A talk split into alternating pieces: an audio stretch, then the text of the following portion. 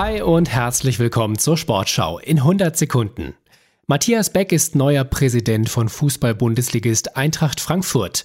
Der Geschäftsmann und bisherige Vizepräsident wurde auf der Mitgliederversammlung mit großer Mehrheit zum Nachfolger von Peter Fischer gewählt. Der 52-Jährige war der einzige Kandidat. Fußball-Bundesligist VfB Stuttgart muss womöglich auch im DFB-Pokal-Viertelfinale bei Bayer Leverkusen auf Serhu Girassi verzichten. Er müsse abwarten, sagte Trainer Sebastian Hoeneß über den Topstürmer der Schwaben. Girassi ist kürzlich vom Afrika Cup zurückgekehrt und habe zuletzt mit Magen-Darm-Problemen zu kämpfen gehabt. Die Fußballerinnen des FC Bayern München haben sich in der Bundesliga wieder an die Spitze gesetzt.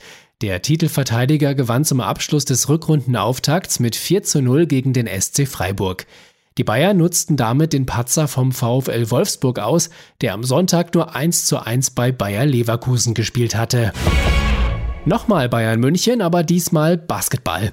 Der Pokalsieger hat in der Bundesliga seine imposante Serie fortgesetzt.